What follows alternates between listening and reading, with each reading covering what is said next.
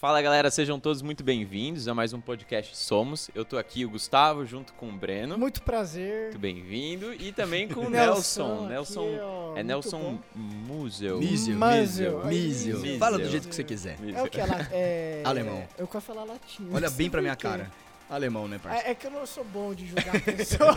é quando eu julgo Pela pessoas, aparência. dá ruim. Às vezes que ele julgou alguém, deu ruim. Deu E ruim. assim, Deu ruim. num nível, assim, Absurdo. é inimaginável o quão ruim foi. Isso Não, fica pro erro de gravação. Isso, fica são boas histórias que a gente conta. Exato. É, mas enfim, Nelson, você é psiquiatra, psicólogo também ou só psiquiatra? Na verdade é o seguinte, eu sou médico. Antes de qualquer coisa, obrigado por estar aqui, é um prazer. Ixi, prazer Valeu é todo mesmo. seu. Eu gosto demais de poder falar sobre esse assunto. Eu sou médico de formação. É, na minha carreira como médico, eu fiz a, a formação em psiquiatria, abandonei a, a- a psiquiatria porque eu, eu não me encontrei, não trazia muito sentido no que a psiquiatria me oferecia. Fui fazer uma outra formação e aí eu fiz minha formação em psicanálise, que é a minha segunda formação, e eu trabalhava com psicanálise vincular, ou psicanálise de família, eu trabalhava o, o vínculo entre as pessoas. E desde sempre eu trabalhei na comunidade. Quando eu me formei na faculdade, um bom tempo atrás, é, eu lembro sem que eu datas aqui, sem pessoal, datas, sem datas. É, eu lembro que eu saí da faculdade e eu queria, eu, eu tinha me inscrito num programa que eu ia pro Azerbaijão para poder trabalhar num campo de, de refugiados, né? E aí eu lembro que eu voltei, eu tava fora do Brasil, voltei pro Brasil e um amigo meu que mora na comunidade, que eu morava do lado, falou: "Cara, você vai pro Azerbaijão, eu achei que você fosse se formar para ser médico e vir cuidar da gente aqui, né?" Falei: "Caraca, eu querendo ir mó longe, né? E meu país precisando Aqui de do tanto, lado, né? do É, pode cinco crer. minutos da minha casa. E aí foi quando eu entrei para dentro da comunidade, e aí eu comecei a entender esse- essa realidade do- da, da- da- da comunidade.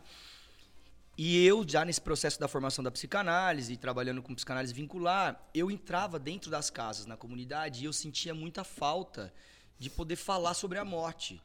Porque, é, além de promover saúde, né, que é uma coisa que a gente tem que aprender a fazer, a gente precisava falar de morte. E eu lembro que era uma questão, assim, absurda, né? Poxa, o paciente vai ter que internar no hospital, e aí ficava internado.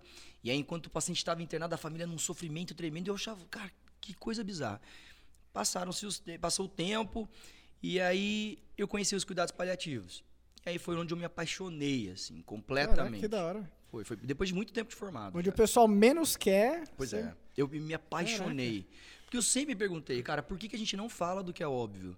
Que morrer todo mundo vai. É uma certeza, a única certeza da vida é a morte. Exato, né? exatamente. E por que, que ninguém fala disso? Né? Por que, que a gente não se prepara para morrer? Não faz sentido eu não me preparar para morrer. Uhum. né? E eu brinco hoje que todos os dias eu termino o dia pensando, bom, se eu morrer amanhã eu tô bem. Né? Tô bem, tá tudo dia pronto. tá tudo bem. né? Tá eu, tive tudo uma, eu tive um problema no coração há três anos atrás, e aí eu achava que tava tendo uma crise de ansiedade, eu tinha um problema cardíaco que eu nem sabia que eu tinha. Caraca. E aí eu fui parar na UTI, cara, quase morri, tive um problema super sério. E aí eu me lembro que minha pressão tava 4 por 2 na UTI. Nossa, Caracas, quatro É, por dois. eu, eu quase morri real. E aí eu tava lá, chamei o médico do- da UTI e falei assim: olha, é assim, se eu parar, se meu coração parar e eu morrer, não me ressuscita. Né? Não me entuba, não me ressuscita. E ele ficou assustado. Eu falei, cara, assim, e não é porque você é ruim, não. Você, você é um bom médico, fica tranquilão. Mas é porque era pra eu morrer. E assim, eu tô bem se eu morrer. Se eu sair daqui, minha mulher é gata, ela casa de novo. Eu tenho seguro de vida que, se- que eu vale muito mais morto do que vivo pra minha filha. É, e se eu morrer, eu vou pro céu, cara. Eu vou pra minha, pro meu lugar. Eu vou pra um lugar É que eu- lucro, é de onde eu lucro. vim, né? E eu lembro que ele ficou muito assustado e eu virei de lado e eu dormi, assim. Numa boa. Falou, eu dormi eu e tô de falei, boa aqui. meu, está aqui, tá Ah, tudo certo. Eu te entendo também. Meu rolê tá zerado e tá tudo bem. Né? Não morri, né? Fiquei chateado. Fiquei triste, não morri, tava Cristo sério, não voltou, eu tava doido pra bem. trocar uma ideia com Jesus e não rolou. Mas, é, e, e- e desse dia em diante, eu comecei a, a, a me posicionar dessa forma com a vida. Então, pra mim, falar da morte é uma coisa óbvia. E não faz sentido não falar. É, não, e esse é um assunto, até porque o pessoal foge também. É bem, é bem interessante. Quando vai. Mas é dentro da própria igreja também. A gente fala muito mais sobre a vida, como que a gente tem que, tipo, lidar com a vida, mas às vezes a gente acaba nem falando muito sobre como que a gente lida com a própria morte. Uhum. É sempre um assunto que o pessoal tenta fugir, tipo, ah, tal. Que o pessoal, tipo, ah, tal pessoa tá doente, assim, tal. E, lógico, a gente tem que ter aquela coisa de esperança, assim, tal, mas. É aquela coisa, a gente nunca ora pra pessoa, pô, deu, é, deu tempo. Exato. Mas que nem, eu penso que nem você, assim. Que nem eu tenho um. Ah, eu já orei várias vezes, cara. Muitas É. vezes. Meu Deus, na moral.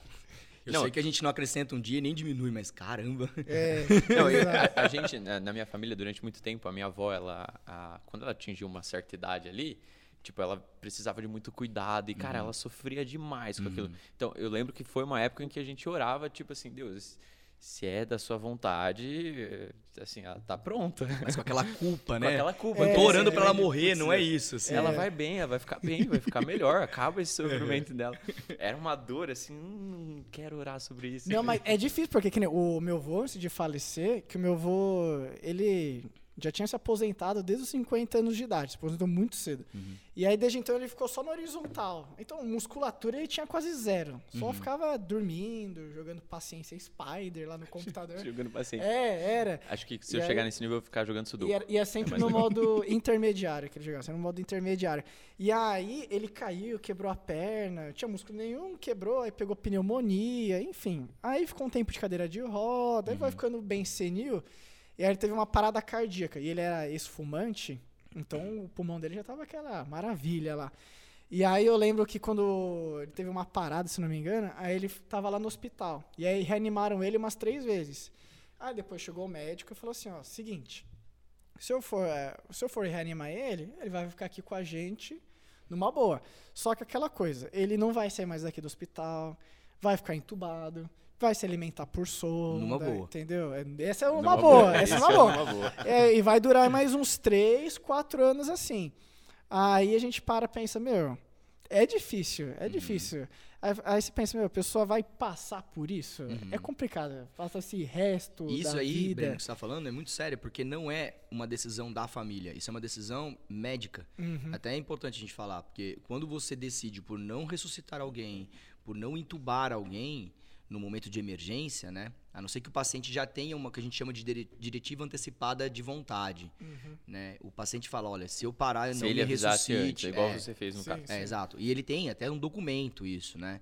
É, se ele tivesse avisado antes e se o paciente estiver em plena consciência na hora e ele optar por não é, evoluir por manobras é, invasivas tal, é, a gente é proibido de fazer. Né? Mas nessa hora de urgência e de emergência, por exemplo, que Tem não é um assunto, Sim, sim. eu chego pra família e falo: e aí, você quer que eu entube sua mãe?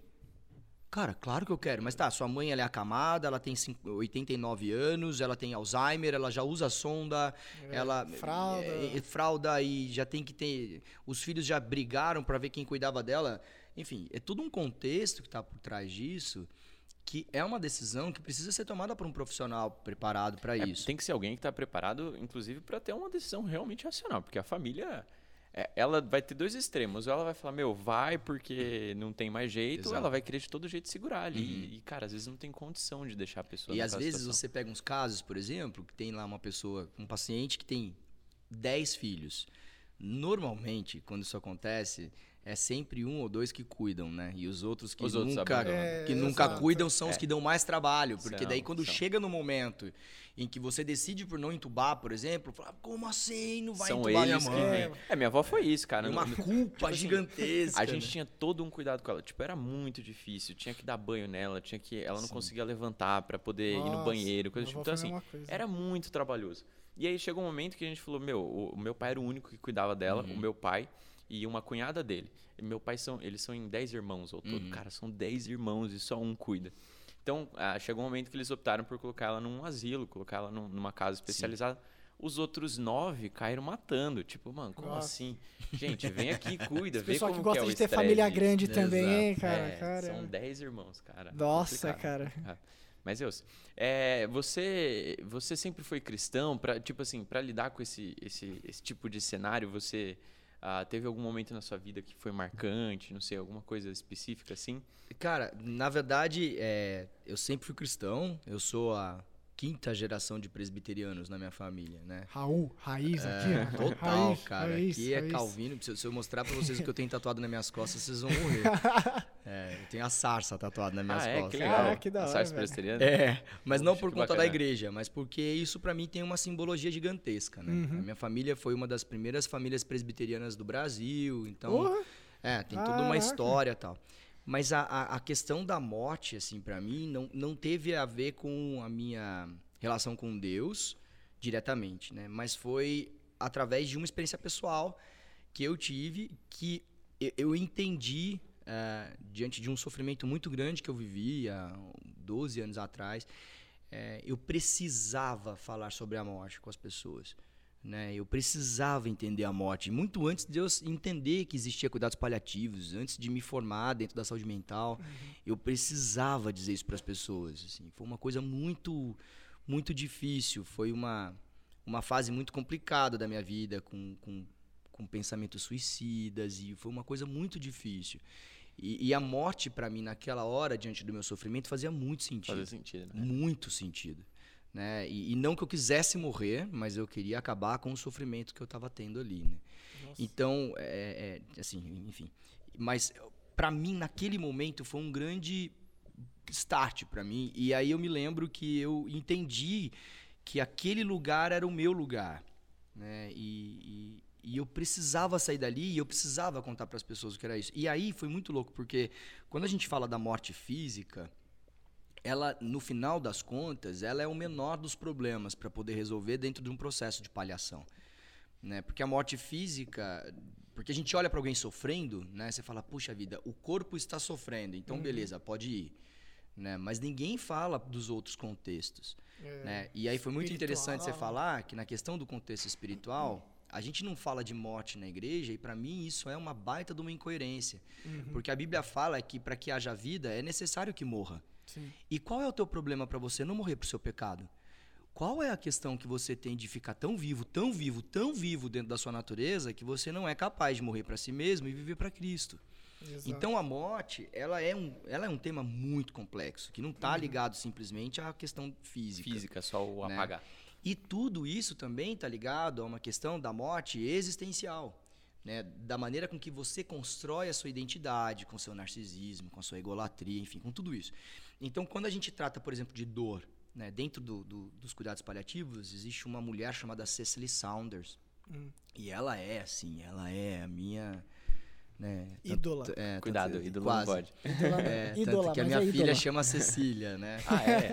É. E eu sou um grande apaixonado pela Cecily Saunders porque ela foi uma mulher que, que, que trazia a temática da morte com uma leveza absurda. E ela era paraplégica, ela tem uma história, uma trajetória gigantesca. Caraca. E ela foi quem conceituou a dor como um, no conceito de dor total. Hum. né? Existe a dor física, existe a dor psíquica, existe a dor espiritual, Social. existe a dor social É. né? Então são quatro conceitos de dor que muito antes de eu chegar e passar uma morfina para o paciente, eu preciso entender onde dói, né? E a dor é um sinal de vida.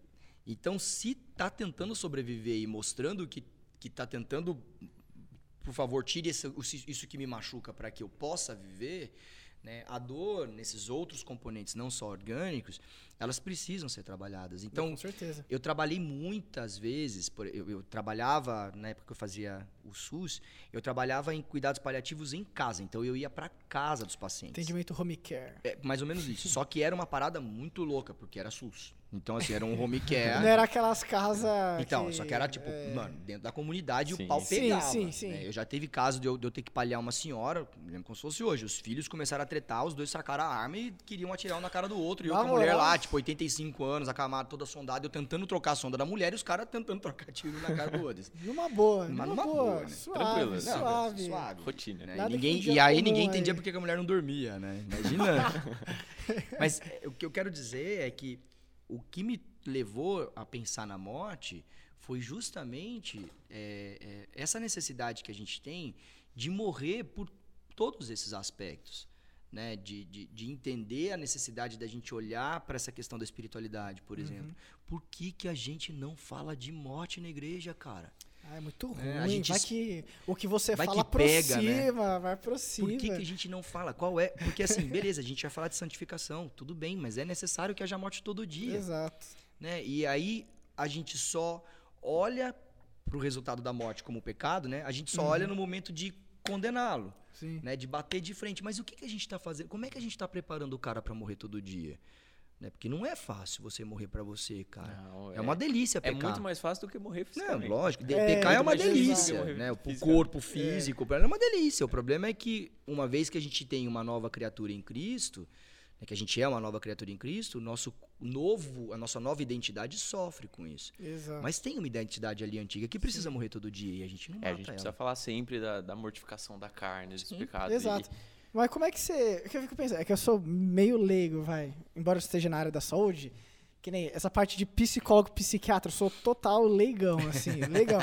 Como é que você. A abordagem, conversa com a pessoa, você chega pro filho e fala assim: ó, tá vendo?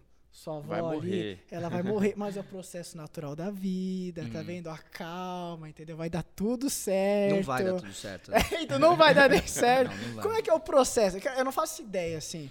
Cara, eu Não acho que ideia. é muito mais. Tem umas perguntas, assim, tipo, tem uma prancheta que você vai anotando, assim, Na verdade, eu brinco faço que é ideia. assim, é você construir um processo de cuidado paliativo, é avisar que o gato está subindo no telhado, entendeu? Tá. Então, assim, o gato já tá morto, às vezes, muitas vezes, mas você ainda tem que fazer com que o gato suba, que, né? Hum. Enfim, mas eu acho que é muito mais promover um lugar de escuta do que falar. Tá. Existem algumas perguntas que você precisa saber, fazer do tipo, o que, que você sabe sobre a sua doença? Então, suponhamos que eu vou, não é nem a família, é, seja você que tem uma Tá, doença Tipo, terminal. um câncer, assim, É, o que, que você sabe sobre a sua doença? Uhum. E muitas vezes, cara, foram raras as exceções, mas na maioria das vezes, o paciente já sabia. Eu tinha uma Né? ideia já, né? E eu perguntava, o que, que você quer saber sobre a sua doença? Uhum. Né? E muitas vezes, ele me dizia, eu quero saber tudo.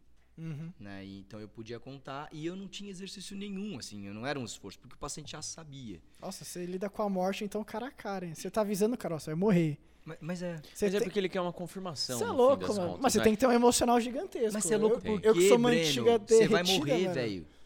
Você vai Você vai morrer. talvez Mas, amanhã, quando, não, mas mano. uma coisa é saber que eu vou morrer. Outra coisa tipo, é falar pra uma pessoa do tipo. Principalmente quando é uma pessoa que você ainda tem um vínculo. Imagina, você tem uma proximidade, você vê várias vezes, um colega seu. Aí você chega pro seu colega, então, cara, ó. Daqui pra frente. Vai ser só eu. É, vai ser só eu. cara, você tem que ter cara, emocional pra frente eu bruto, vou andar cara. sozinho, que você Cara, tá indo. eu, eu choro assistindo anime. Eu não conseguiria. Eu não Você conseguiria. já atendeu cara. colega, assim, pessoa próxima? Paleando? É. Não. Eu não, Não, pode, acho que nem pode, nem É, eu, pode. eu também acho Eu que... não tenho a menor condição. Eu lembro que meu avô tinha 90 e todos os anos, e aí ele, obviamente, era um paciente paliado. E aí eu me lembro que eu, que eu falei com a minha família, com os meus tios, com a minha mãe e tal. Falei, olha, te chama lá o doutor X e, e manda E pede paliar o pra vô. ele, é. é. Aí eu liguei pra Caraca, aquele e falei, ó, é o seguinte, O cara é frio e eu sei que ele é paliativo, mas eu não tenho a menor condição É, de cê- propor isso Você pra minha até família. tem uma frieza, Sim. mas não nesse nível, Não, né? nem- tem como, nem não quero tem ter. condição. Mas você sempre conseguiu, tipo, lidar de boaça, assim? Ou... A morte? É, né, de falar com a pessoa familiar, porque que nem eu, eu lá na Com a faculdade... minha família ou dos outros? Não, com a dos outros. Ah, não, com a dos outros. Porque, não, porque lá na faculdade eu fiquei, eu trabalhei na liga de patologia Hum, e eu peguei três pacientes que estavam com câncer bucal. hum. E câncer na boca remove tudo. É horrível mesmo. Remove tudo, é horrível.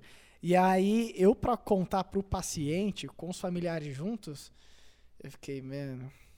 É, deve ser um tenso, momento é bem tenso, tenso. é tenso. Eu acho que você tem que sair desse lugar de estar no. É, é louco isso que eu vou dizer, né?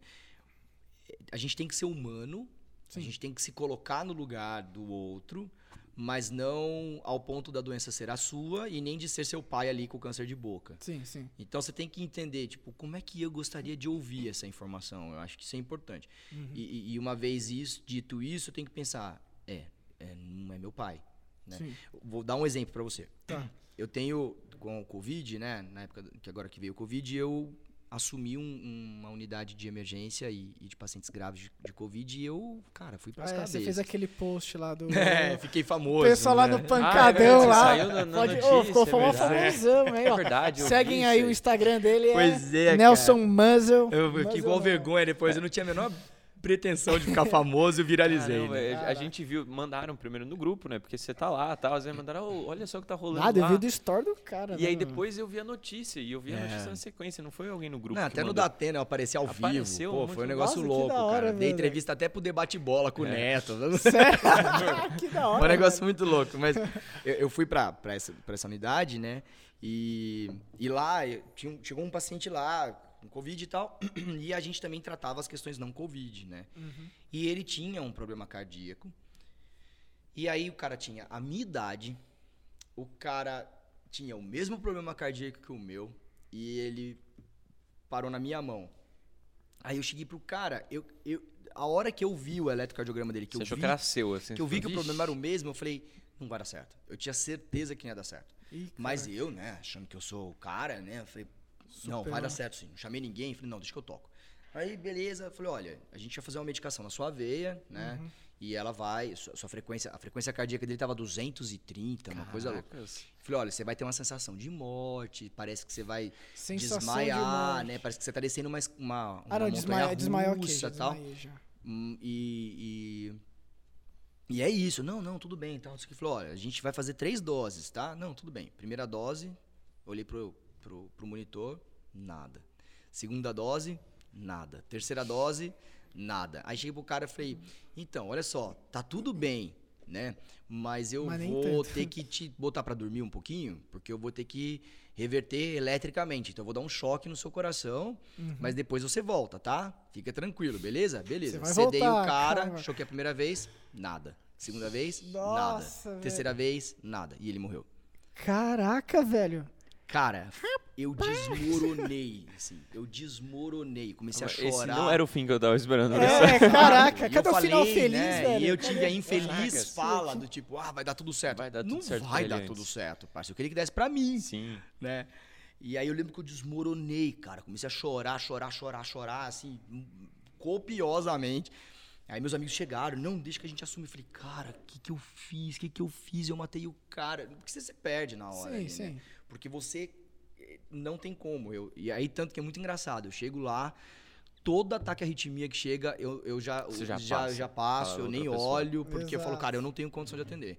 Então, é muito importante a gente manter esse distanciamento, mas um Sim, distanciamento saudável, né? Aham. Até pra preservar até o mesmo próprio paciente. Sei, sei. E esse foi o caso mais louco, assim, que você já pegou? Ou você já passou por uns perrengues piores, assim? Já, já passei por coisa muito feia, cara. Qual foi, tipo, o piorzão, assim? De paliativo? Você já tomou um tiro Ca- sem não, querer, esse assim? não, não, assim, mas eu já, eu já palhei casos muito, muito, cara, mu- muito, tristes, assim. Eu, eu me lembro de uma paciente, ela tinha 50 e poucos anos, é, ela, ela tinha um câncer de ovário, se eu não me engano, e Hum. o câncer de ovário é super invasivo, né? Então, cara, diagnosticou até virar metástase é um estalo, né?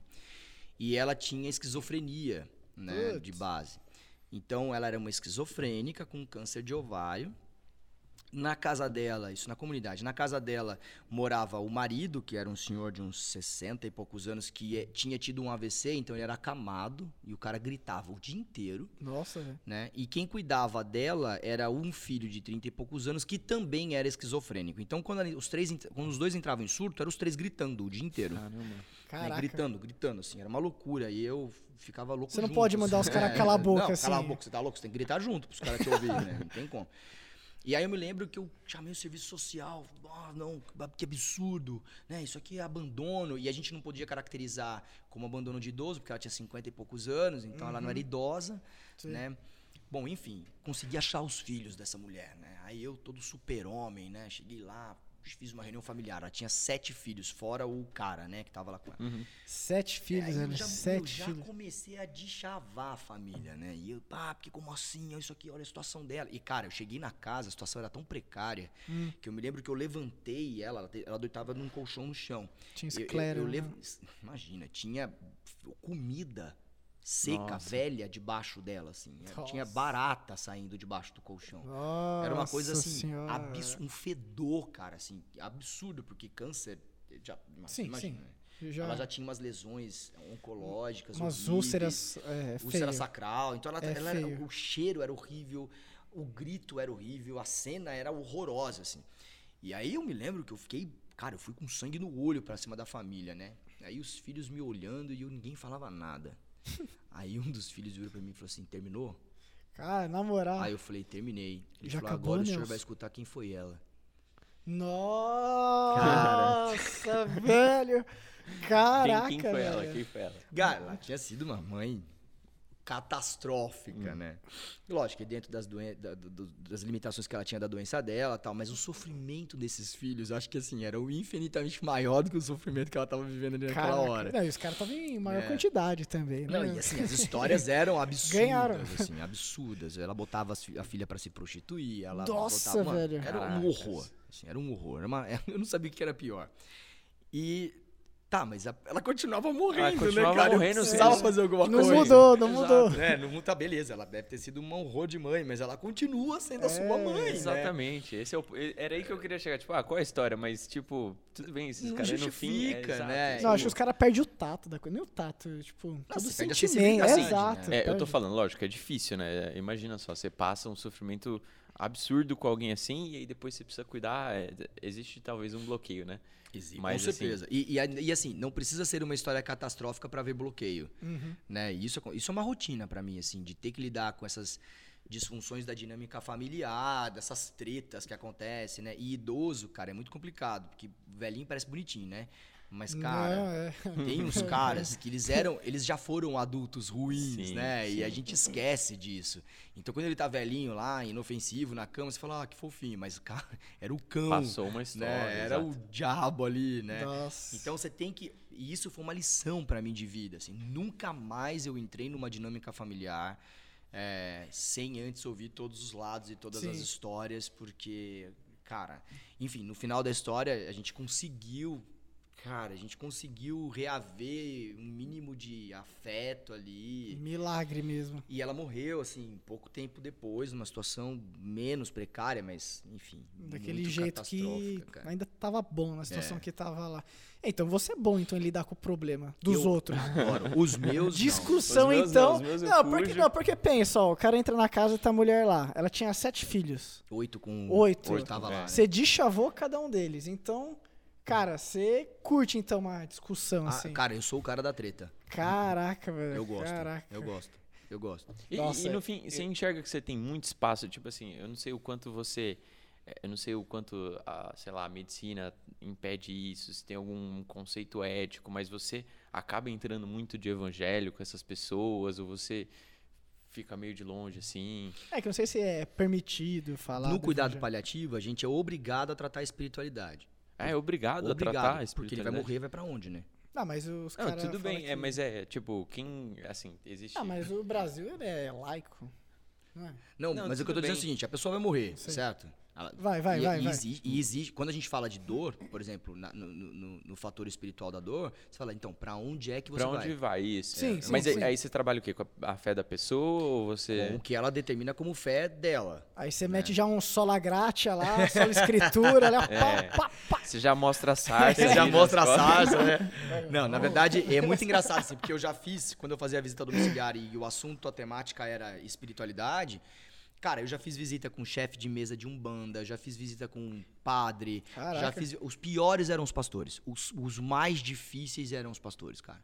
Ah, Os mais sério? fechados, os mais, assim, que não estavam dispostos a dialogar eram os pastores. Porque Caraca. era, porque assim, a, a pessoa, muito provavelmente, era tipo católico não praticante, Sim, né? é. evangélico não praticante. grande maioria, É de né, no Brasil. carteirinha. sei lá, um bandista não praticante. Sim, então, sim.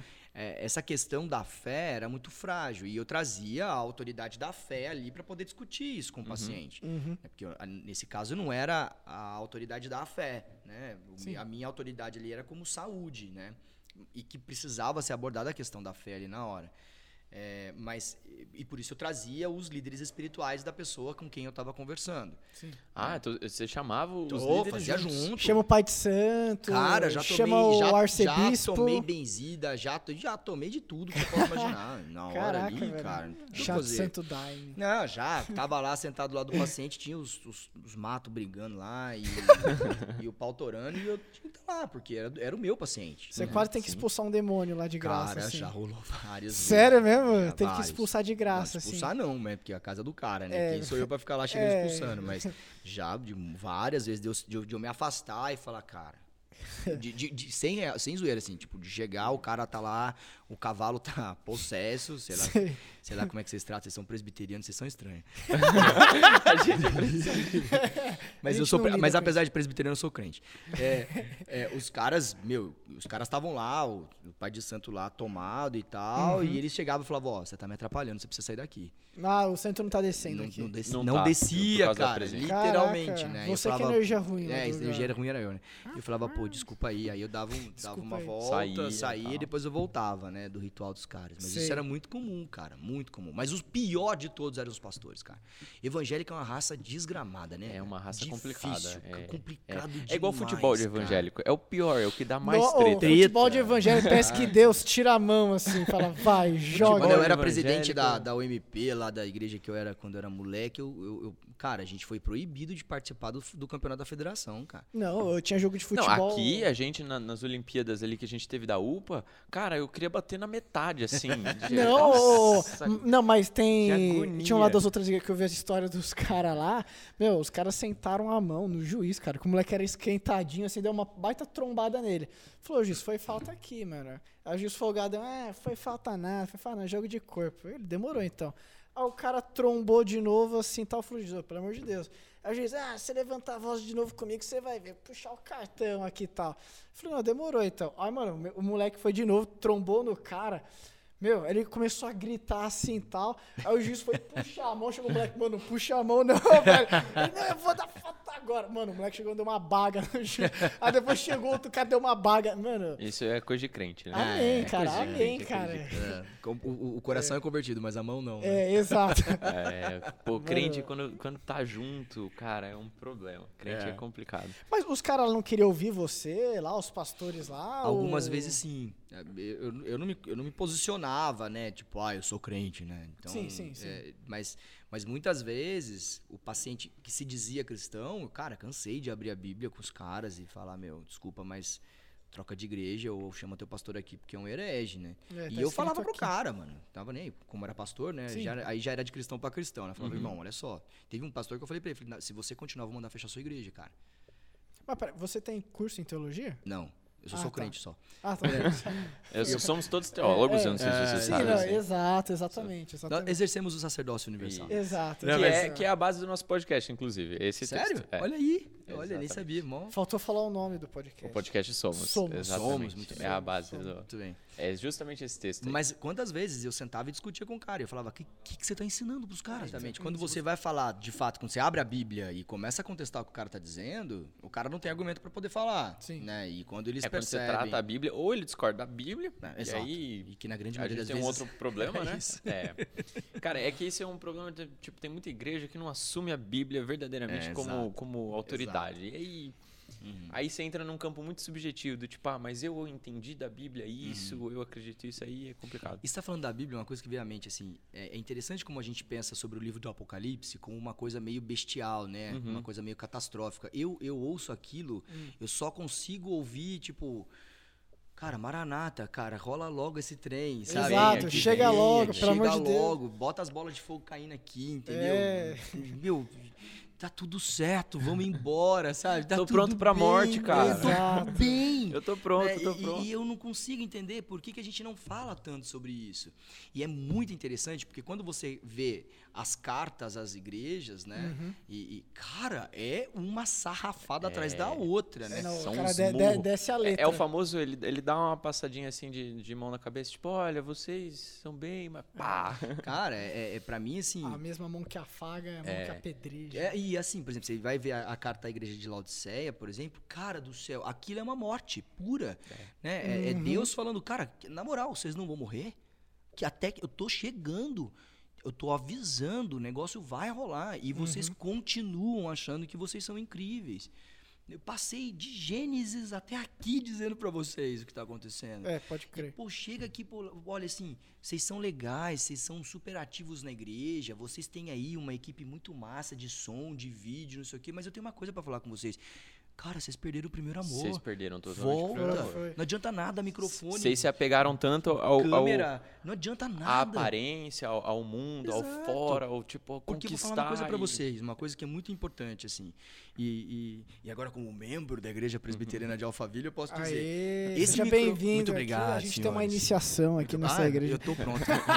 é, É, participar do podcast. esse Uma aqui. coisa que eu queria dizer, que acho que é muito interessante pensar, é o seguinte: se não houver morte, isso aqui não vale a pena. Exatamente. né? Se não houver morte, eh, não faz sentido isso aqui ser pro evangelho, né? O microfone, a câmera, a estrutura, a igreja. Pô, eu entrei aqui nessa sala e falei, caraca, que coisa linda. Quando que eu imaginei entrar numa sala dessa, pô? Valeu, Deus. Sério, a hora que eu entrei, eu falei, Deus, que coisa louca, obrigado. Mas se isso aqui for sobre mim, acabou, Acabou, velho. esquece. Não vale de esquece, nada. esquece, E o vale. evangelho é. E o mais doido do evangelho é que ele começa com uma péssima notícia, É, né? é verdade. A, a, a, a- a boa notícia vem com outra morte, Sim. né? E, e só depois tem vida. Né? Então você morre primeiro no pecado, na queda, depois Cristo morre por você para que você possa viver por causa da morte dele, para que então possa ter vida. Então não faz sentido para mim É- é a morte morte ser um tabu ainda. né? Não tem como, não, não vale a pena a gente viver nem no evangelho nem fora dele, se a gente não pensar que a morte é uma possibilidade Sim. e que hoje pode ser o último dia que, eu tô, que a gente está vivo. Claro que a gente não tem que viver de forma catastrófica. Tipo, ó, nossa, vou morrer hoje. É, eu, é, YOLO, YOLO. o vou, vou viver de uma vida, vou viver uma vida hedonista, Vou né? apostar porque já hoje vou tudo no jogo do bicho. Pra que, que eu vou é isso estudar aí. se eu vou morrer? Exato. Que dia é hoje pra postar um jogo do bicho? Ah, Breno. Hoje é dia. Rapaz, hoje é 24. Ah, é, vou postar nesse bicho então. É hoje, é um sinal. E aí, e aí eu- por isso que eu quero.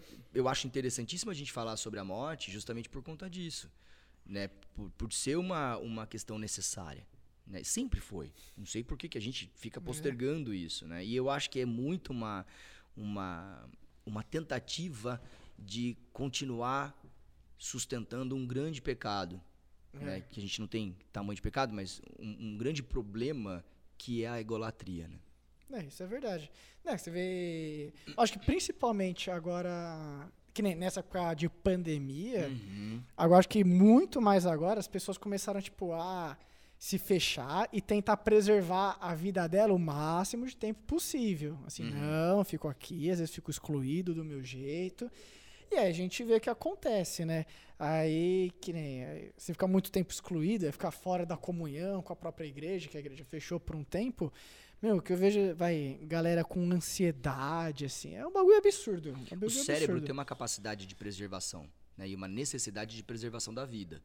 né? Existe um lugar no nosso cérebro chamado amígdala, que ela é onde aciona o SOS. O tipo, cara, ou corre ou morre. Uhum. né? Então é natural da gente, do ser humano, tentar sobreviver o tempo todo Sim, sim. né? E, e- e ela que traz essa, essa, esse sinal de alerta. Então, se você está diante de uma pandemia que é um inimigo invisível, né? E, e- e desconhecido por tanto tempo e ainda nem totalmente conhecido, a tua amígdala, né, lá dentro do teu cérebro, ela Sim. fica lá gritando, né, cara? Tipo, meu, você vai morrer, você vai morrer, você vai morrer, você vai morrer. Então, se a gente não entender o que, que é isso, tudo bem, a gente querer se preservar, eu acho que a gente não deve também viver de forma deliberada e tô nem aí, vou lá entubar um paciente com Covid porque Deus não vai acrescentar um dia na minha vida ou diminuir. Então, É. não é isso que eu estou dizendo. A gente tem que se preservar e se cuidar, né? Mas com o, propósito de, de, de preservar o que não é nosso, o que é, o que é de Deus. né? Então, ah, já que eu vou morrer mesmo, então eu vou comer feito um porco, vou engordar, vou infartar e vou, né, vou morrer. É. né? Não faz sentido isso, porque a gente também tem que preservar aquilo que é de Deus, só que num tempo que é determinado por Ele. Sim, né? Então, eu acho que isso a gente precisa olhar para isso com melhor Sim. Com mais cuidado. Em outras culturas, falar de morte é um, cara, é uma beleza, né? É, A cultura existem, japonesa, existem por algumas que exemplo. idolatram a morte, inclusive. né? Aqueles caras, qual é os caras do caixão que fica. Tu, É. tu, tu, o- é Na- na- mas a cultura japonesa, por exemplo, é uma cultura que, cara, é, é- a morte é algo belíssimo, Uhum. né? Como, enfim, eu costumo brincar que a gente precisava aprender a tratar a morte como os espíritas, né? Sim. No sentido de que, ah, beleza, encerrou um ciclo, tudo bem que para pra- eles tem é. outro ciclo, tal, sim, mas sim. mas essa questão de entender que o que, o que foi feito, né, ah, tudo bem foi feito, é, é surreal quando você vai paliar um cara espírita, assim, a condição de lidar com a morte dele é Uhum. outra, Totalmente diferente. né? totalmente diferente. Tudo bem que as questões é porque existe esperança É. numa outra vida e tudo mais, Exato. mas cara, como faz É, mas é, nós, como Facilita. cristãos, a nossa esperança é Total. completamente pelo fato de que a morte não é o fim, né? É, E às vezes a gente É o esquece começo. desse detalhe. É o começo, é o Uhum. começo de verdade. Tipo, ó, a morte é só. É o passo que a gente tanto anseia, assim. É. É, aqui é só. Lógico, ninguém vai fazer É o passe- suicídio coletivo. Não, né? não, não, é, óbvio que não é isso. É, Mas lógico, assim, o né? momento em que, enfim, morremos, a gente Sim, sim. finalmente vai chegar naquele estado que a gente tanto fala, que a gente tanto espera. Tanto fala não, né? Porque no fim a gente fala pouco. Uhum. Ah, mas assim, a morte é o ponto de, de partida do cristão, onde a Uhum. vida realmente vai começar a valer, assim. Tipo, ó, agora, agora sim, somos, somos quem deveríamos ser. Uhum. Mas e, eu fico pensando, como que a gente vai, a gente vai, se prepara para a morte, assim? Como que eu vou me preparar para isso? Fico pensando, tipo, ah, eu não posso ter dívida, minha família tá tudo ok, não jogue no jogo do bicho. Ó, Você, você não ter dívida é bom, inclusive, pra quando você estiver vivo, tá? É, é, pra- exato. Eu, eu te morre, recomendo que você evite ter dívidas. É, exato. É, a ideia é. É, mas eu fico, como que a gente vai se prepara para esse momento? Porque a gente sabe que a vida é um sopro. Uhum. Do nada aqui eu posso, vai, voltar aqui para minha casa, posso sair para qualquer lugar e, vai, ter um acidente de carro e morrer. Uhum. Mas como eu penso, como que a gente cristão acaba tendo que se preparar Uhum. para esse momento, assim? O Uhum. que, que a gente tem que fazer, tipo, parte prática, assim? Eu não faço ideia, cara. É, tem meu cartão, depois você me procura. Ah, é? Pode Procura, procura o Nelson ali pra ele trabalhar Cara, com você você. sabe que eu acho que o preparar-se para a morte é entender que você é finito. E, Sim. e por mais, é, por mais, sei lá, é, filosófico que isso possa parecer, cara, você já parou para pensar que tudo que você faz, tudo que você busca conquistar é para ter uma sensação de que você vai ser infinito? De que você vai ser deixar um legado mesmo quando você não estiver ah, pode, aqui. minha dinastia, minha minha, prole, minha aqui, prole, ó. minha genética, Um monte meu de mini sangue. Breno correndo aqui, Nossa, ó. meu Deus, meu vai Breno estar já é ruim. Imagina se tiver ó, vários. Prole Cortez aí, ó. Vai conquistar aí. Imagina. Mas eu acho que a- lidar com o fato de que a gente é finito, né? E que. E, e não só na questão da finitude física, né? Mas na finitude de, de que existe limite para tudo, né? É, Eu acho que isso já é um excelente preparo. Sim. E isso ajuda a gente a ter uma boa qualidade de vida, É, né? realmente. Muito, porque note a ansiedade né, patológica, o que, que é senão uma necessidade de ter algo que você ainda não conquistou, que você não sabe para que, que é e nem o que você vai fazer com isso. Isso é Né? verdade. Ah, Tá, beleza, Isso é eu verdade. preciso, sei lá, um milhão de reais. Né? Isso, isso, isso que eu tô falando é real, assim. Eu procurei um cara, ele tem 23 anos, se eu não me engano. 20, 25, sei lá. Uhum. Ele veio porque. Essa história, essa história é real. Ele veio porque ele tinha acabado de. Ele já tinha um, um carro importado. Ele comprou um outro carro importado, uma Ferrari vermelha, e depois Só, disso só. ele tentou se suicidar. Ah, Porque ele chegou no. Porque ele não, porque não chegou lá. Mas eu falava, Ah. meu Deus do céu, lá Onde você quer chegar? Lá onde é? é, e é aí eu ponto? lembro que na conversa eu falei, tá, tudo bem, e agora? Você vai fazer o quê? Ele, "Ah, acho que eu vou ter um filho. Né? de então, boa, assim, de graça, assim. Ah, entende deu como é vontade. confuso, né? A, a sensação de, de deixar um legado, de ser uma coisa infinita, é, é uma coisa muito, muito é, é, é, é patológica mesmo. E- Sim, e, a sim. gente não está preparado para morrer, né? Porque, para pra pensar, você acredita no quê? Você acredita em Deus, você Sim, é cristão. Tá, brother, e se você morrer hoje? Pô, cara, eu vou pro céu, parceiro Exato, exato. né? Pô, eu vou, eu, eu vou lá trocar uma. Meu, eu, eu lembro que eu lembro que quando eu era uma moleque. porrada no Adão aí. É, Adão ó, vacilando. Vou hein, dar um mano? corre na, na Eva, né? Mas Adão tava lá? É. É, não sei. É. Ou será que Eu só soube que só vai quem tem umbigo, né? Sei lá. É, vamos, ver. É mais fácil de achar ele. Mas o que eu, eu, eu lembro que eu era moleque, eu falava pro meu pai, falava, um dia eu cheguei pra ele, eu falei, pai, eu não. E, e me desculpem os veganos, os, os, os herbívoros, né? Mas eu sou carnívoro, assim, total. E aí eu lembro que eu era Somos moleque, eu somos tinha dois. Amém. 6, 7 anos, eu falei, cheguei pro meu pai e falei, pai, eu não quero ir pro céu, não. Ele falou, pelo amor de Deus, o que, que Como assim? aconteceu? Eu Caraca. falei, não, pai, você falou pra mim que no céu não vai ter morte. Ele falou, não. Eu falei, mas como é que vai matar Como um é boi que pra vai comer matar o churrasco, boi? Pai? é que vai ter Falou, meu churrasco? filho Pode lá não crer. vai precisar, o churrasco já vai estar pronto. Eu falei, mano, tá mas carne de quê? Carne É, de vento? de Paulo, nuvem. né? Não, Carne de nuvem? Ele falou, meu filho, não sei. Não sei, pergunta difícil É, demais. mas, mas, pô, a gente vai pro céu, cara. né? Então, e, e sabe qual que é o problema do céu? O céu tem um problema. Hum, qual que é o problema o do céu? problema do céu é que lá no céu a gente vai ter Deus, cara. E a glória dele, ela é tão absurdamente é, grande que não vai haver espaço para nossa própria glória. É, isso é verdade. Não, a glória vai ser toda dele. Isso é A verdade. glória é unicamente e exclusivamente dele. Narcisistas de plantão Cara, não passarão. E quem Não e entra, quem não não é, brother? É, exato. Né? Quem não é? Né? Quem não é? Quem não tem um fio? Tudo bem, que você, tudo bem que você não precisa ter um transtorno de personalidade narcísico, mas Sim. Pô, quem não é? Por que, que você peca, se não pelo narcisismo? É. Né? Por que, que você não morre pra você mesmo? Então vai lá, velho. Você não sabe ler a Bíblia? Já leu a Bíblia 70 vezes de Gênesis Apocalipse. Ficou Uhum. aqui na vigília, lendo 40 horas, dormindo lá. Brother, e aí? O que, que você fez com tudo isso? Pô, eu sou a quinta geração de presbiteriano na minha família. Por que eu não morro pra mim mesmo? Qual que é, o É. o que, que você não aprendeu Qual que é até o agora? problema, né? Qual que é o teu problema? Né? E a gente não morre, porque a gente tem uma sensação de que, de fato, a gente precisa se preservar e de perpetuar quem nós somos. Quem nós somos, velho? É. Nós somos depravados, caídos. Deus que me livre de perpetuar esse troço aqui. Né? Que acabe logo esse trem e vamos lá pra cima. Vamos pro céu que lá não vai e ter mais lá nada em disso. cima, a minha identidade vai ser perfeita, não porque eu mereço, por- mas por causa de Cristo. Então, o evangelho, ele é o maior movimento contra narcísico que possa existir na base da terra. Por isso que o evangelho é um absurdo. Isso é verdade. O- O evangelho é um escândalo. É loucura. É loucura. E por isso que eu não consigo entender que alguém pode escolher livremente pelo evangelho, porque não dá. Não dá, não dá. Eu não quero o evangelho. Eu não quero Ele Deus pra mim. Não esse. faz Se não for Deus quem vai lá te puxa Se não e for fala, pela regeneração do espírito, se não for pela consciência do espírito, eu não vou morrer pra mim. Você tá louco? Não vou. É, Uhum. exato. É e, e você sabe quando na sua vida aconteceu esse, esse estalo de, de entender isso? De, de Deus, você tá falando? É isso. Cara, Deus passou a ser meu pai, porque antes ele era meu avô, né? E, é, e ele passou, Porque era do seu pai, falava, pai, falava, é. falava. Enfim, eu, Filho de pastor não eu não tem tive jeito, uma né? conversão, né? Não tive um momento em que, ó, eu era. Chorou no culto da fogueira. Exato, não, Você isso não chorava. jogou gravetinho? Jogou. Caraca, velho. Nunca aceitei Jesus, né? Daquela coisa de tipo, ó, Ah, Jesus e Tava tal. nas drogas. Não, nunca. Né? Ah, exato, pô, sei lá, enfim. Nunca tive uma bad story pra contar, né? Pra mim não fazia muito sentido Jesus me Uhum. Seu salvar. testemunho não vai fazer porque, ninguém porque se eu era converter. tão incrível, brother, porque Jesus não precisava ter feito isso por mim, era mais ou menos É. isso, né? Cara, pô, ministrava louvor, gospel pra caramba. É, mas eu me lembro o dia que eu tive esse encontro com, com Deus e ele passou a ser meu pai, assim. Eu tinha 17 anos, 16 anos, eu morava sozinho.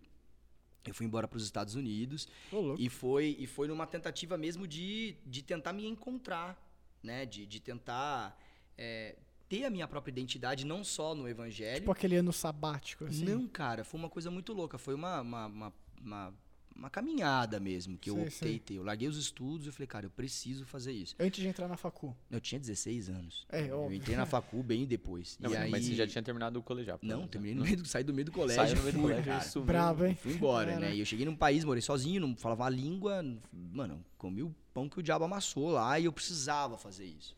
E aí eu me lembro que nessa experiência foi aonde eu distanciei de tudo aquilo que era da minha família, né? Do conforto, de ter um Deus que se apresentava através do meu pai, né, da minha mãe, né, do conforto de ter uma mãe orando por mim ali todos os dias, que a minha mãe é daquela do desperta a Débora, desperta a Ana, Esther, desperta todo mundo, sei. né, campanha dos 318 pastores, minha mãe é dessa mulher que ora, mano. E era um confortável pra mim, né? E de repente eu saí debaixo da tutela espiritual dos meus pais da, e da, da bênção deles e eu fui parar num, num país Tava sem no- falar a língua. Que país que era? Estados Unidos. Estados Unidos, né? né? Eu tinha 16 para 17 Ó, anos, cara. ganhava em dólar, né? É porque nos Estados Unidos ainda é uma coisa, entendeu? Agora, existem outros países que talvez, tipo, muda o nível, sabe? Tem uns países que são muito, assim, contra, tipo, o, a- o dia a dia deles é muito contrário a você pensar em qualquer coisa que seja de religião, né? Mas você sabe que foi muito louco isso, cara, porque não teve a ver com o fato da minha experiência na religião. Eles mas adoram foi Ronald no meu dia a dia ali, assim. Foi e, e eu vejo os Estados Unidos, assim como o Brasil, um país muito difícil de ser cristão, porque existe um cristianismo, mas existe uma coisa velada, né, que eh, são outros deuses ali que se, que se servem, né, como o dinheiro, como o poder e tudo Uhum. mais. Então isso é uma coisa muito difícil. E, e eu me lembro que foi numa dessas experiências que eu tive que eu entendi que Deus era meu pai e que eu precis... e, a, e a frase era essa, que eu precisava morrer para mim mesmo, né? Para que Deus pudesse me usar, eu precisava morrer para mim mesmo. Uhum. né? Então, quando eu escolhi a medicina, foi uma profissão que eu não queria. Eu nunca quis ser médico. né? Nunca quis. Achava medicina, acho medicina chato pra caramba. Parece- eu também acho. Eu Parece- acho muito é, chato, cara. parecido, Quis. parecido comigo. Nunca parecido quis ser comigo. médico, mas eu entendi que a medicina era uma ferramenta, né, para Deus me colocar. Né? E, a- e, de novo, apesar de presbiteriano, Deus fala, Deus fala muito comigo, né? Uhum. E, e eu me lembro claramente, assim, que eu terminei minha faculdade e para mim aquele jaleco não era meu, isso para mim era claro, Sim. né? E isso eu falo sem é, sem demagogia e humildade, assim, não é, não é uma Uhum. questão de humildade, é uma questão de, de temor mesmo, porque assim, se eu achasse que era meu, eu tava lascado, né? Então assim, eu entendia que a medicina era um lugar onde uma ferramenta que Deus ia usar para poder me colocar no lugar que eu precisava estar. E realmente tem sido assim. Ah, Ah, que legal. bom. I- Isso é muito bacana de ouvir. É, é bom você saber que tem, tem médicos ali que, sabe, tem, tem essa visão. Porque, cara, hoje em dia a medicina, a gente que não tá envolvido, você ainda tem um contato, né, com a área Uhum. da saúde. Mas a gente que não tá envolvido, a gente fica numa sensação assim, tipo... Agora, nesse momento de pandemia, tipo, meu, quem tá falando a verdade? O que que tá Uhum. acontecendo? É, Cara, é muito complicado. E aí você Uhum. pensar que tem, tem muitos médicos que estão ali, que eles não têm a menor noção do que é, de quem Deus é, do que Uhum. Deus fez e como Deus usa a vida deles pra Uhum. salvar uma galera. Cara, é, é muito bom ter uns médicos que você olha e você fala, meu, ainda bem que esses entendem Ele justamente que o representa- jaleco deles não representa. são deles. É, E, e eu gosto muito da pandemia, cara. Apesar de ser um absurdo que eu vou falar. Uhum. Mas eu gosto muito da pandemia porque finalmente estamos falando de morte, né, cara? É. Finalmente. E assim, o número de pessoas que vieram pro meu consultório. Aumentou muito depois do coisa. Absurdamente. E tem muita gente vindo pro consultório porque entendeu que a morte é uma possibilidade. Ah, né? Então, é, é muita gente promovendo saúde mental. Isso tem sido muito louco, assim. Que legal, muito legal. que E legal. muito homem, cara. Pô, nunca fiquei tão feliz na vida, assim. Porque os caras estão vindo e falando de sentimentos, assim, de afetos, né? Ontem a gente tava junto, o Luiz, o Coca, o João, a gente tava junto com os outros amigos. Ih, não deu E certo eu- essa roda. Pois né? é, Não deu certo. é. Mas só tá de homens. Só é. lixo, pois é. E aí, eh, tinha um outro cara lá, um cara um molecão, 21 anos de idade, assim. Então a gente ficou horas conversando com o cara, o cara falando sobre o afeto, sabe? Sobre o sentimento. E é um moleque grande, brother. Ele é CEO de uma das maiores empresas de marketing do Brasil. Esse moleque é grande. Uhum. E ele sentado assim, cara, ele, ele, ele bebia o que a gente tava falando, porque ele falava, cara, eu preciso disso aí, isso aí, e é disso que eu preciso, sabe? Uhum. Eu falava, pô, Deus, que irado, sabe? Eu posso comer um churrasco com o cara, trocar uma Sim. ideia numa boa, tranquilão, com meus brother aqui e, e, e poder oferecer isso pro cara, sabe? É. Que, privi- 21 anos, brother, o moleque tem grana pra caraca, ele não precisava. Uhum. Mas a pandemia trouxe isso, sabe? Trouxe essa necessidade de falar, pô, a gente é finito, cara. Sim. A gente vai morrer. E a gente precisa entender por que, que é tão difícil morrer, Uhum. né? E, e- e entender isso faz com que a gente tenha uma baita qualidade de vida, cara. Exato. É, aliviar nossas vidas, né? Exato. E trazer sentido, Breno. Exato. E você começa a perceber uma coisa, brother. Você passa a perceber que a vida ela é muito mais simples e que você precisa de muito menos do que você acha que você precisa. Exato. Eu tinha visto aqui uma frase bem legal, que a vida é uma doença, é uma doença é, transmitida sexualmente e 100% letal. E 100% letal. Muito bom, cara. Exato. Faz todo sentido. Demora pra alguns. Exato, ex- exato. É, mas é, letal pra Pra todo alguns, mundo. não pra todos. muito bom. É, mas é letal pra todo mundo. Cara, Breno, você é uma fonte de sabedoria. Ele assim, é? Obrigado, ele é, cara. Aqui, cara. ó. Breno Lispector aí. Breno Lispector. É, mas, mas muito bom. É, a gente tá caminhando já pro final por causa do, do, do tempo e. e Caminhando enfim. não, a gente tá sentado. É, mas você tem alguma recomendação aí de, de livro, filme que fala dessas coisas? É, não sei qual que é. Pra Cara, tem. galera. ah, O cara vai mandar um livro de medicina, o Guyton. Não, não, não. Leia. Tem uma pessoa que eu gosto muito quando, no que diz respeito a cuidados paliativos, que é a Ana Cláudia eh, Quintana, né? Pô, mulher, ela é uma sumidade hoje no Brasil. Pra mim, não tem um nome mais incrível do que ela. E não só pelo conhecimento de- técnico dela, porque é muito bom. Aliás, eu tive professores até tecnicamente muito mais renomados e muito mais preparados, mas a Ana Cláudia Quintana, ela é um ser humano impressionante, assim. Já tem os livros dela. É, a vida é uma. literatura. a- a- é, até, até peguei aqui alguns livros dela que são muito legais. é, A Morte é um Dia que Vale a Pena Viver. Uhum. E tem um outro também que chama Histórias Lindas de Morrer.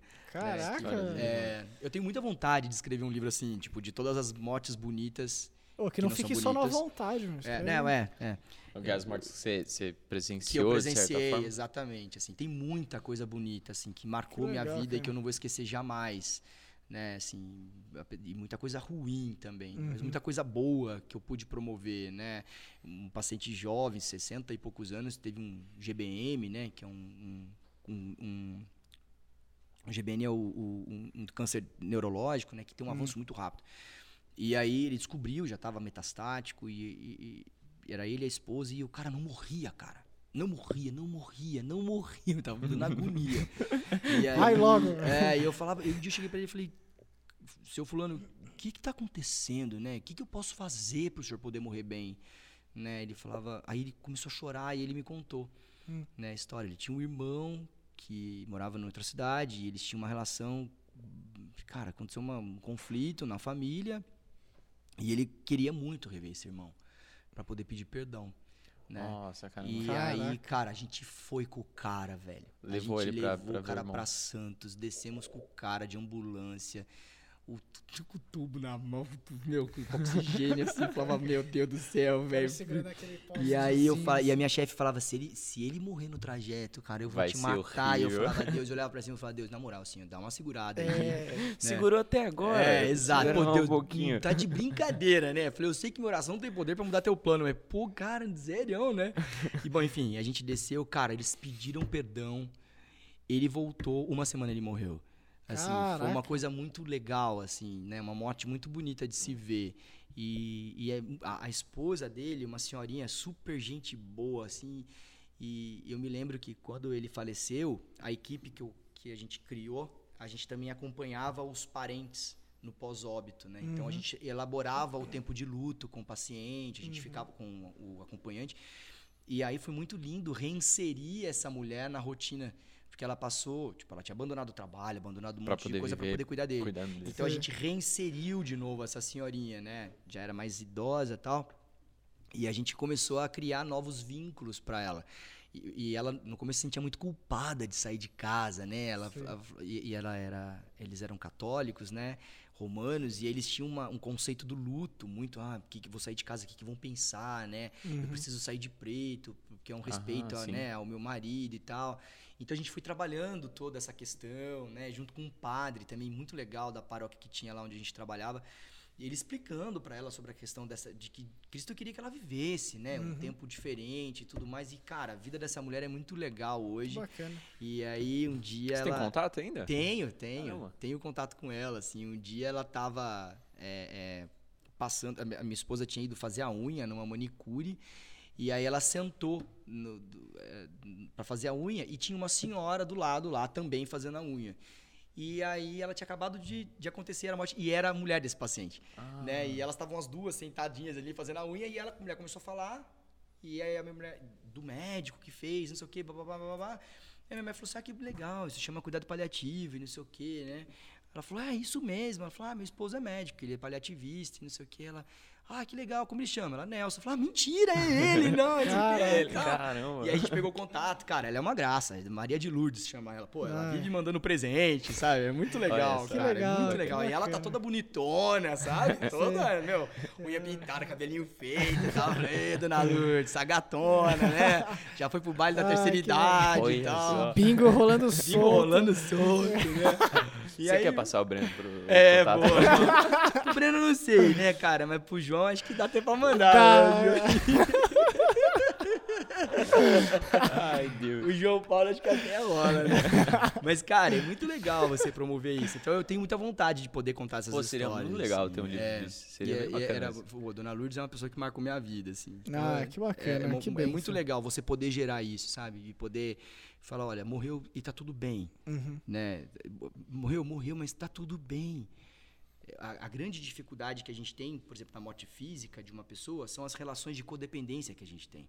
E não é da pessoa mesmo, do corpo, mas da função que ela exerce. Sim. Sim. Né? Então, o luto ele se torna patológico a partir do momento em que a pessoa morre né? e quem fica não consegue lidar com a perda da função daquela pessoa que exercia naquele vínculo. Tipo, passou uns sete dias. Se ela ainda tiver naquele estado. Hoje, pela, tá... hoje, pela psiquiatria, uh, o luto ele por si só já é considerado tratável. Uhum. Tá? Ele já é considerado uma doença. Tá?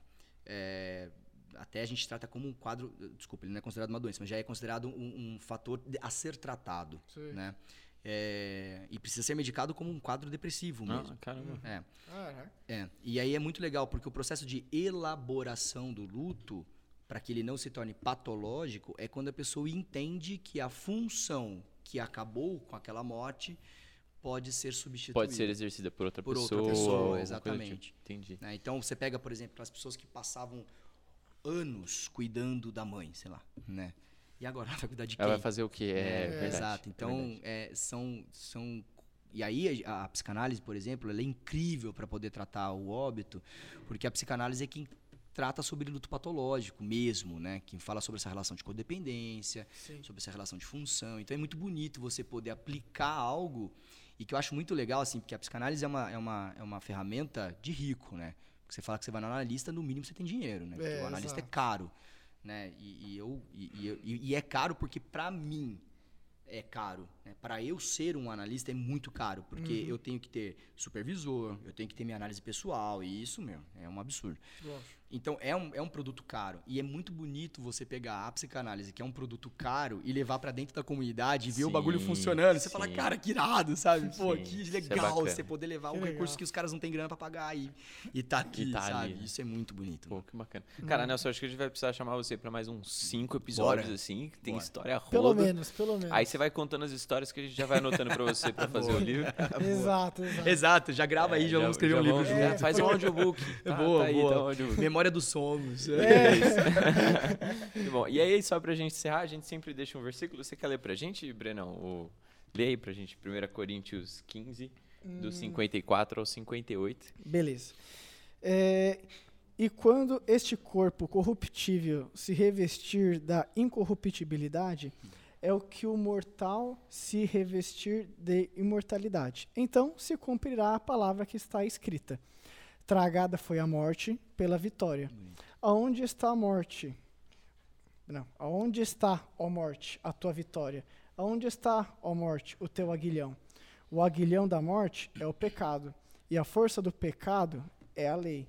Graças a Deus que nos dá a vitória por intermédio de nosso Senhor Jesus Cristo. Portanto, meus amados irmãos, sede firmes, inabaláveis e sempre abundantes na obra do Senhor, sabendo que no Senhor vosso trabalho não é em vão. É a resposta bíblica para como, como viver. Exato. Se preparando para a morte. Exato. Exato. É isso aí. É isso aí. Isso aí. Então. Muito bacana. Muito obrigado, Nelson, de Valeu, novo. Deus. Ficamos muito Obrigadão felizes. aí. Vacinado aqui, vacinado. Tudo certo. eu não estou vacinado, gente. Então, é, muito obrigado a todos que assistiram a gente. Uh, e até o próximo episódio do Valeu, podcast Somos. Valeu, gente. Até mais. Abraço. Sem Covid.